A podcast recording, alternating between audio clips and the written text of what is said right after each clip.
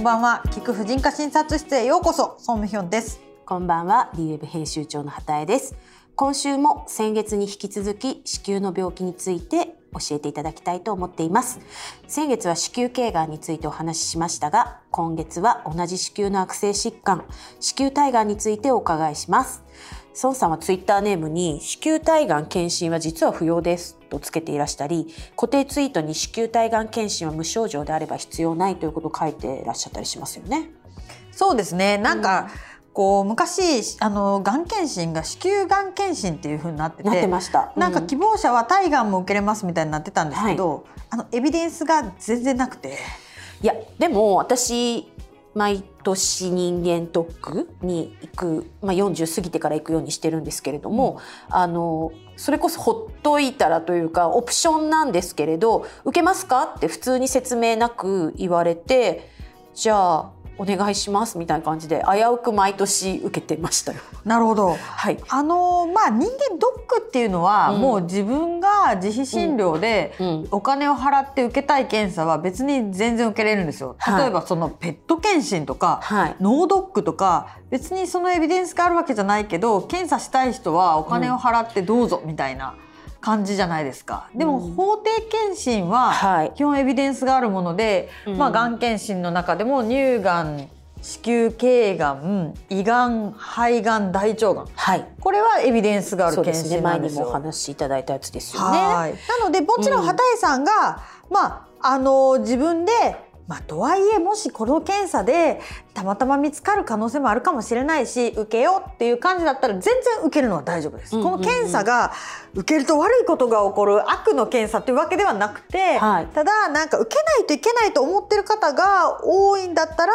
いや痛いしそんなになんかこうメリットがあるっていうエビデンスもないし無理して受けなくていいですよっていう意味で啓発してるんですけど。メリットがあるエビデンスで、えっと、うん、要は体がん検診でもしじゃあ見つかったとします、うん、それは早くに見つける意味がないということなんですか？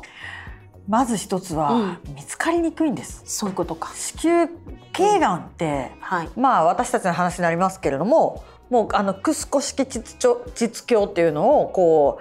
う子宮の入り口にガチャッとかけて、はい、でそこから子宮の入り口をよく見ながら、はい、まあ採取用の器具で結構痛いですよね。うんうん、とまああの幹部を直接見ながら取れるんですよね。はい、で検出率も高いんです。ところが子宮体がんってなると、うん、さらにその子宮の奥にまあ、こう盲目的っていうかブラインド、まあ、中が見えない状態で棒を入れてそれでこうまあ、ブラシみたいなんだったり吸引みたいなんだったりして中の細胞を取ってくるんですね。はい、でそれなんですけれどもやっぱりこう実際にがんがあるのに取れないことっていうのが結構多いんですよ。子宮の粘膜全体にできるわけではないってことですよね。そうなんですよね。こうそこの部分から細胞が採取されなければ、ああ正常ですねって言って見落とされることもあるわけ。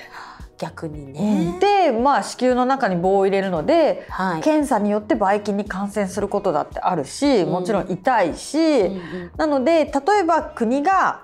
こう予算をつけて子宮体がん検診をみんなにしましょうってやって、うん、ああこれでまあみんなのがんを早期に発見して医療費が減らせたっていうふうになるほどのメリットは全然ないですよっていうことなんですね。そっか。でも逆に言うとじゃあ早期でもし症状が出た時にきちんとあの診察を受けて見つかればそれはそれでいいということそうなんです。なので、うん、例えば30代の乳がん検診とかもそうなんですけど、はい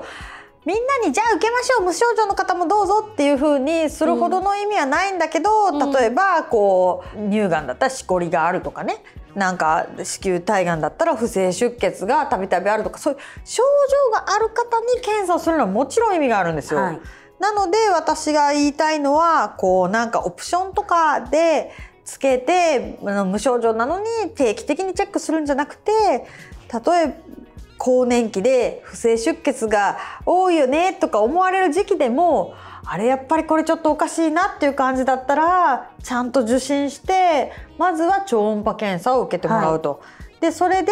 まあ子宮内膜がすごく薄くてまず大丈夫でしょうって言われることもあるけど、はい、まあなんかちょっとでも所見があったらこう子宮体がんのその内膜細胞診っていうのをやってくれますので、うんうん、まあ、それをやってもらうと。今少しお話しいただきましたけど、うん、そもそも体がんというのはどんな病気ででどんな症状で見つかることが多いということですか？基本的には子宮体がん別名子宮内膜がんって言って子宮内膜、うんうん、その生理が起こったり赤ちゃんが着床したりするために毎月作られることところでできます。はい、でこれもエストロゲンっていうホルモンに関連するがんでやっぱり妊娠する人数が減ったり所長が早くなったりしたことで増えているがんです。うんでまああのもちろん最初のうちは子宮内膜の中だけにあるんだけどだんだん大きくなってくると子宮の筋肉の方までこう広がっていって他の臓器に転移したりリンパ節を通じて転移したりします。ので、はい、まあ基本的にはですね不正出血のある方でアラフィフぐらいから多くなるのでもう特に多いのがなんか不正出血とかがあってももう年齢的に更年期で生理不順だと思ってましたっていう方がすごくすごくすごく多いのでまあなんかアラフィフになったら不正出血普通だよねとかいう、はい、あのこう半分常識になってるのをぶっ壊したいですね。不正出血以外に何かそう初期症状的なことであこれがあったらおかしいからすぐ行かなくちゃみたいなこともありますか？基本的にあんまり痛みとかそういう症状はないんですよ。はい、ないんだ、うん、なので基本はやっぱり不正出血ですね。診察されてあそれは更年期の不正出血ですって変えられる方もいらっしゃる。もちろん見てみて全然子宮内膜に何の所見もなくて、うん、その細胞診までせずに、はい、まああのまあ、月経不順とか、うん、ホルモンによる出血でしょみたいな場合もあります。でも一方あの閉経された方、はいはい、もう私は閉経しました。1年以上生理なかったですっていう方が不正出血があると10人に1人は子宮体がんなんです。めっちゃ多くないです？そういうことか。じゃあもう更年期がちょっと続いてたわね。なんてのんきなこと言ってちゃいけないってことですね。生理がまた復活したみたいとかっていうふうなので思わないでいただきたいんですよね。おちょっと私の年齢的にはすごいドキドキする話ですね。そうですね。50過ぎたらやっぱりそこは意識的にというか気をつけておかなくちゃいけないなので、まあ、人間ドックで子宮頸がんの検査っていうのはまあ受けた方がいいんですけど、はい、もう一つ子宮の子宮と卵巣の超音波検査、できれば経腟超音波検査、まあ、性交渉の経験ない方は経腹お腹からでもいいんですけれども、それはまあもちろんその例えば卵巣がんとかの、あのー、こうがん検診としてのエビデンスがあるわけじゃないけどやっぱりいろいろな情報が得られるので私は年に一度はやっぱり超音波検査はおすすめします。特にすごい痛い検査というわけでもないですので、まあ、そういう意味ではまあ子宮頸がんも見つかる子宮体がんも見つかるという意味ではもうリー世代には年一の超音波検査はしてほしいなという感じですか？は正直、うん、まああの細胞の検査の方が鋭敏なんですけど卵巣と子宮体部のチェックにはすごいいいし、はいうん、でもっと言うとやっぱ結構内膜症見つかるんですよ。あ、がんとかそういうことで良良性でもってことですね。そういうことです。はい。でまあそこから例えば、うんうん、まああのピルなり黄体ホルモン療法なりにつなげてもらうと、うんうんうん、結果的に卵巣がんや子宮体がんの頻度をそれらのホルモン療法で減らすこともできるので、はい、あの多くの方にメリットがあるというふうに思います。ちょっと子宮体がんに戻りたいんですけれど、はい、えっと、この見つかった時の治療法というのはもう子宮摘出ですか？まあ、あの子宮摘出することもあります。でも本当に初期の場合、はい、その、あの流産の手術と同じように子宮内膜を、こう器具で、はい、あの取ってくる。それだけで治療が終わる場合もあるしあとはホルモン療法が効く場合もあります。で進み具合によっては子宮を取ったり子宮卵巣とかリンパ節まで取ったりあとは術後に化学療法をする場合もあります。まあそうですよね、癌ですもんね。そうなんです。うん。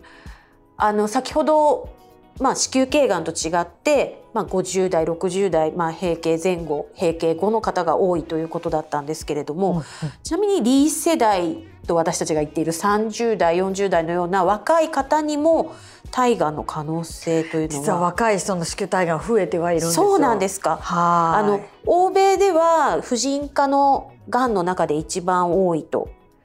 いう話ですけど日本も増えている。えっと子宮体がんと頸がんどっちの方が多かったかな。一応ね増えてはいます。そうなんです。頸がんも増えてるし体がんも増えてます。はい、で卵巣がんも増えてます。これは、はい、あのまあ何度もお話ししてますけど子供のを産む人数が減って、で所長も栄養状態が良くなって早く来るようになって生理の回数が増えたことでやっぱり子宮体が増えてるので。でまあ食生活の欧米化とか、まあ、要は肥満とかそういうエストロゲンが増えやすいことでも増えます。まあ、よくまあ、いう話よく聞かれると思うんですけど、はい、どんな人がなりやすいみたいのはやっぱりあるんですか？そうですね、はい、なので妊娠出産の人数が少ない方、はいうん、あとは所長が早かったり生理が頻繁な方、うん、あと肥満の方そんな感じですね。了解です。だいぶまあ